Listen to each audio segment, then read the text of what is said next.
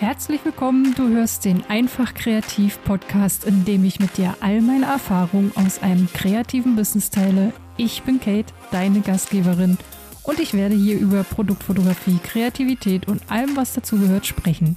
Schön, dass du da bist. Ich hoffe, du findest einige Inspirationen für dich und jetzt lass uns starten. Du wirst es schon am Titel gesehen haben. Es ist vielleicht ein bisschen paradox für dich, aber lass uns heute mal über Struktur, Fokus, Freiheit und dadurch mehr Kreativität sprechen. Also viele Kreative denken ja, sie müssten so ein Freigeist sein und dazu gehört, in den Tag hinein zu leben, Projekte umzusetzen, wann man möchte, darauf zu warten, eine richtige Eingebung zu haben und dann intuitiv zu handeln und äh, daraus etwas entstehen zu lassen. Ich bin auch oft so, weil ich ähm, in meiner Freiheit auch oft viele Ideen habe, aber ich möchte das hier einfach mal ganz klar trennen. Und ich möchte auch nicht von so Optimierungswahn sprechen, sondern eher davon, eine äußere Ordnung und Struktur zu schaffen, um diese eben dann auch im Inneren zu haben. Ich kenne auch keinen erfolgreichen Künstler, der nicht sehr strukturiert und auch fokussiert an seinen Projekten arbeitet. Ich weiß nicht, wie viele erfolgreiche Künstler du so kennst, die einfach in den Tag hinein leben. Also mir ist so erstmal keiner bekannt.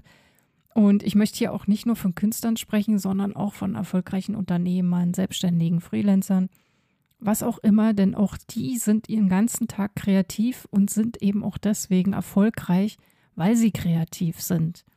Kreativität ist jetzt nicht immer so eine, ja, so eine äh, kunstproduzierende Handlung, sondern Kreativität ist ja auch Probleme zu lösen. Auf eine neue Art und Weise, sich etwas Neues einfallen zu lassen und dadurch eben auch etwas Neues zu erschaffen. Dennoch fällt es vielen Kreativen eben schwer, sich auch zu strukturieren. Und ich möchte dir da einfach kurz von mir erzählen. Ich habe so viel Chaos in meinem Kopf, dass ich ganz lange nur danach gehandelt habe, darauf zu reagieren. Also es war immer sehr impulsiv. Ich hatte sehr viele Ideen und habe die auch immer noch. Ich fange dann an, meistens sie aufzuschreiben und dachte, ja, jetzt habe ich mir damit äh, eine Struktur geschaffen, weil ich habe ja jetzt hier die Ideen und dann kann ich die ja einfach abarbeiten, aber das passiert nicht. Ich habe ja jeden Tag wieder neue Ideen. Und immer wenn ich auf meinen Zettel schaue und äh, sehe, was ich so alles machen möchte und welche Bilder ich umsetzen möchte, welche fotografischen Projekte, dann war ich meistens total überfordert, weil das mitunter eben auch nicht zu dem Ziel geführt habe, was ich eigentlich hatte. Und mir überhaupt schon ein Ziel gesetzt zu haben, das äh, war ja schon äh, sehr was sehr, sehr Großes. Was ich aber nie gemacht habe, ist mich damit auseinanderzusetzen, wie ich denn zu diesem Ziel kommen möchte. Ich dachte auch immer, ich muss einfach nur ganz viel Fotos produzieren und die dann immer zeigen und dann wird sich alles schon ergeben. Aber so ist es ja eben nicht es kann ja auch helfen, viel kreativer zu werden, indem ich mir diese Zeit einfach einplane. Darin habe ich aber sonst nie gedacht. Ich habe immer eher äh, überlegt am Morgen, ja, wie sieht meine Liste aus? Was habe ich so für Ideen? Was könnte ich denn heute so umsetzen? Und dann kam ich vom Hundertsten ins Tausendste, indem ich recherchiert habe, geguckt habe, welche Materialien brauche ich. Und im Nu war es einfach schon abends und es war spät. Ich hatte keine Energie mehr, ich war total ausgelaugt und hatte das Gefühl, ich habe hier eigentlich gar nichts geschafft. Und das ist ja nicht nur ein Gefühl, sondern es ist ja einfach auch so, dass ich wirklich nichts geschafft hatte. Dann habe ich versucht, alles irgendwie äh, zu regeln, habe versucht, mir einen Plan zu machen, aber das fand dann eher so in meinem Kopf statt in der Zeit äh, gab es dann schon wieder andere neue Impulse, neue Ideen, Anrufe, eine E-Mail oder irgendwas auf Instagram, was auch immer.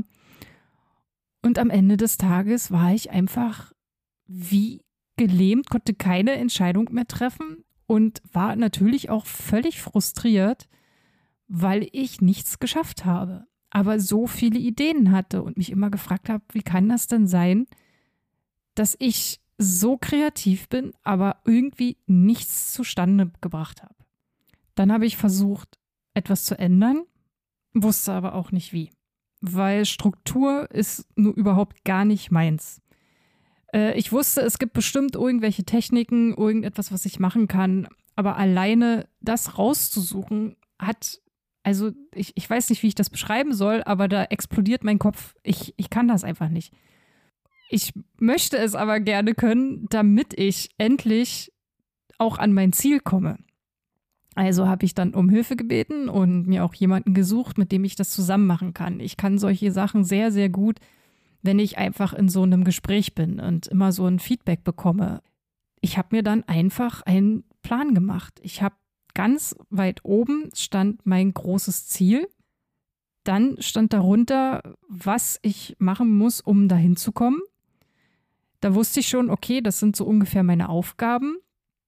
Daraus habe ich mir einen Monatsplan erstellt und jetzt mache ich mir jeden Abend einen Plan für den nächsten Tag, was ansteht, welche Prioritäten ich habe. Dann mache ich mir noch Notizen daneben. Ich schreibe mir sogar auf, um welche Uhrzeit etwas passiert.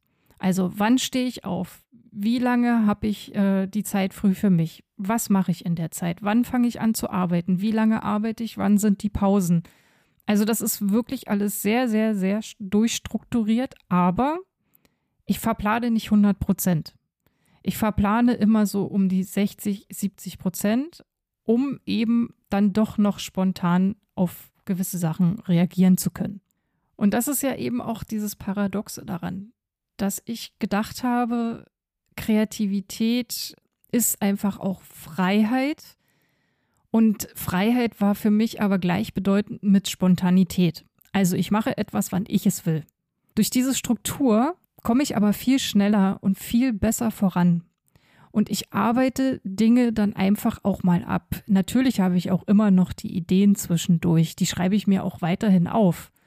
Und ich habe erkannt, dass viele Ideen manchmal zu einem größeren Konzept führen. Und das ist natürlich total cool. Ein weiterer Vorteil ist auch, dass ich zum Beispiel jetzt nachts nicht mehr aufwache, weil mir plötzlich einfällt, dass ich irgendwas vergessen habe. Weil ich habe mir vorher keine Listen gemacht und deswegen hatte ich auch überhaupt gar keinen Überblick, wann jetzt was als nächstes ansteht. Ich habe nicht mehr ständig das Gefühl, dass ich jetzt eigentlich was anderes machen müsste. Ich habe keinen Stress mehr, bin nicht mehr gehetzt und denke nicht immer, wie soll ich das alles bloß schaffen? Und ich bin nicht mehr so orientierungslos, weil ich auch mein Ziel kenne. Und was ich auf jeden Fall immer mache, äh, bei, meiner, bei meiner Tagesplanung, ich hake jeden einzelnen Punkt ab.